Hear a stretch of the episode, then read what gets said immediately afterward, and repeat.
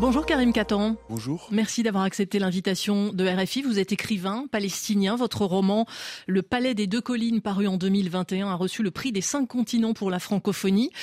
Euh, vous, vous venez de Bethléem, en Cisjordanie occupée. Et si vous êtes euh, physiquement ici en France, on imagine bien qu'une partie de vous, bien sûr, est là-bas, particulièrement depuis le 7 octobre.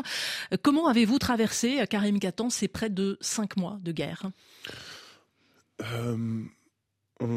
Je suis euh, à la fois euh, sidéré et euh, désemparé en ce moment face à l'ampleur du carnage qui n'arrête pas, face à ce qu'on peut voir comme quand même une complicité ou en tout cas un laisser-faire international assez difficile à, avoir. je pense qu'on est tous quelque part traumatisés. Alors on n'est pas aussi traumatisés que ceux qui sont sous les bombes, mais je pense qu'il y, a un vrai euh, traumatisme en ce moment. Presque 30 000 morts, on le rappelle, mais aussi des dizaines de milliers de blessés. Il y a quelques heures, Benjamin Netanyahu a annoncé avoir présenté un plan d'évacuation des civils palestiniens des zones de combat. On sait que le Premier ministre israélien n'a pas l'intention de, renoncer à son opération sur Rafah, au sud de Gaza, où sont euh, réfugiés des centaines de milliers de civils. Qu'est-ce que cela vous inspire ce matin? Vous savez, j'ai plus les mots en fait. C'est-à-dire que ça fait des mois qu'on se répète, qu'on dit. Enfin, en fait, euh, la situation à Gaza est telle que tout le monde peut voir ce qui se passe. Euh, et euh, j'ai plus les mots pour décrire à quel point on est en train de contempler en direct presque des massacres commis volontairement par l'armée israélienne euh, sans que euh, y ait un sursaut en fait. Euh, on a très peur en fait. On a très peur parce que tous les jours, tous les jours en fait, on, s'enfonce de plus en plus dans un point de non-retour. Donc là, ce qu'annonce le, le Benjamin Netanyahu, on sait, enfin, on sait même pas où ça va nous mener. C'est absolument terrifiant en fait. Donc vous ne parleriez pas d'impuissance internationale, mais plus d'indifférence. Vous évoquiez tout à l'heure le mot de laisser faire, voire de complicité. Cela vise qui précisément? Vous savez, alors pour être plus précis, quand même, il faut dire que les instances internationales, l'ONU, la plupart des, des, organisations euh, des droits de l'homme alertent depuis très longtemps. Le problème, c'est que leur marge de manœuvre est très très faible. C'est-à-dire qu'ils peuvent alerter, qu'ils peuvent suggérer, qu'ils peuvent condamner, mais qu'ils ne peuvent pas faire grand-chose d'autre. Donc de ce point de vue-là, on est dans une forme d'impuissance.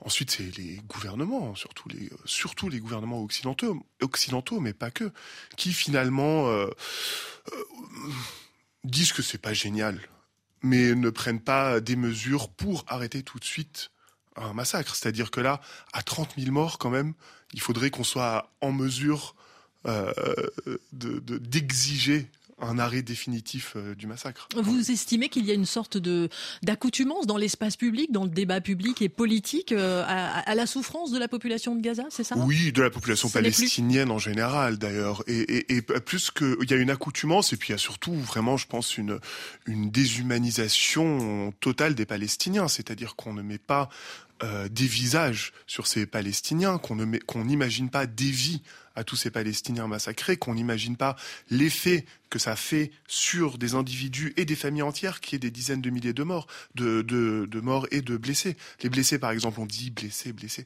mais un blessé, souvent, c'est une personne mutilée. C'est une vie entière et toutes les vies autour qui sont euh, détruites. Donc, je pense qu'il y a une déshumanisation, parfois volontaire, parfois inconsciente ou un peu naturelle. Mais comment est-ce que vous l'expliquez sur le fond? Oh, c'est, je pense qu'il faudrait un long, un long cours d'histoire. Et vous savez, euh, moi-même, encore une fois, je suis en ce moment désemparé. Je pense, à ce stade, je commence à me dire, mais je ne comprends pas comment les gens peuvent être aussi indifférents à ça. En fait, c'est tout un système narratif de récit médiatique qui fait qu'on ne montre pas les visages des Palestiniens, par exemple, ou très peu.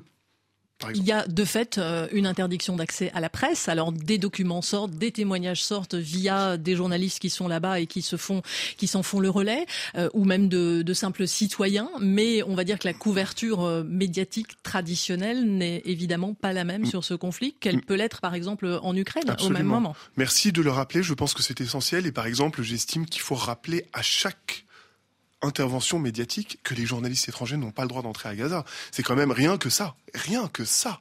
Ça devrait créer un scandale permanent. C'est-à-dire que il y a les journalistes de Gaza qui, par ailleurs, se font aussi massacrer. Hein. Je pense qu'on est près, à près de 100 journalistes morts. Je pense que la majorité des journalistes morts en 2023 sont morts, massacrés par l'armée israélienne à Gaza. C'est-à-dire que euh, vos collègues meurent sous les bombes, mes collègues, les écrivains, les poètes, les universitaires sont aussi massacrés. C'est-à-dire que tous ceux qui créent du savoir, de la visibilité, sont aussi en train d'être massacrés à Gaza. Est-ce que vous souscrivez à cette euh, dénonciation qu'on a entendue hein, dans la bouche de, de, plusieurs personnes, à cette dénonciation du deux poids deux mesures, euh, l'émotion pour l'Ukraine, le silence sur Gaza? Oui, oui, oui, oui, absolument.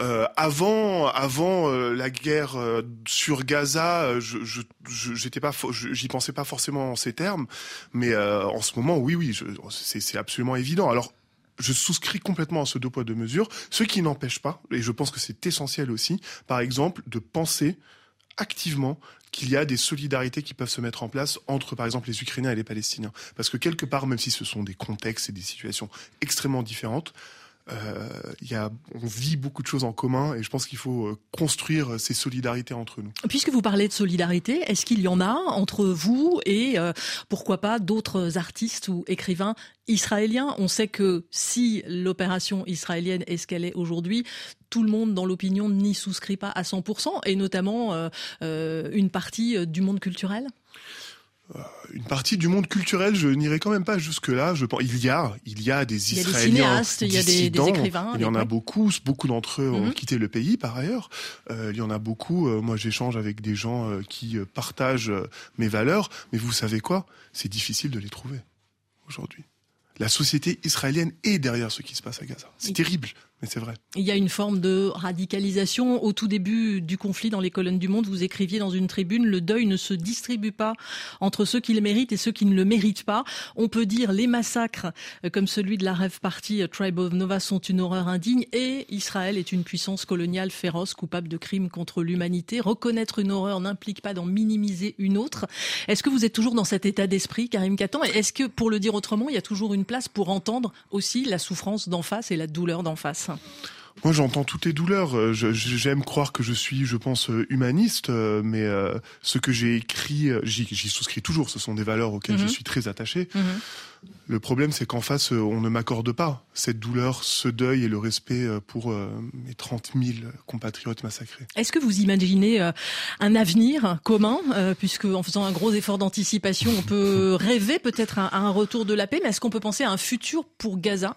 On est obligé, on n'a pas le choix. Je pense c'est sur ma réponse c'est ça. Je ne peux pas l'imaginer, mais je pense qu'on n'a pas le choix et qu'on doit imaginer une possibilité de futur à construire. Mais pour ça, il Sous faut quelle forme bah, et il faut, avec quelle... il faut que l'apartheid cesse. Il faut d'abord qu'il y ait un cessez-le-feu. Il faut que l'apartheid cesse. Il faut que la colonisation cesse. Et ensuite, euh, l'avenir, il, viendra de lui-même.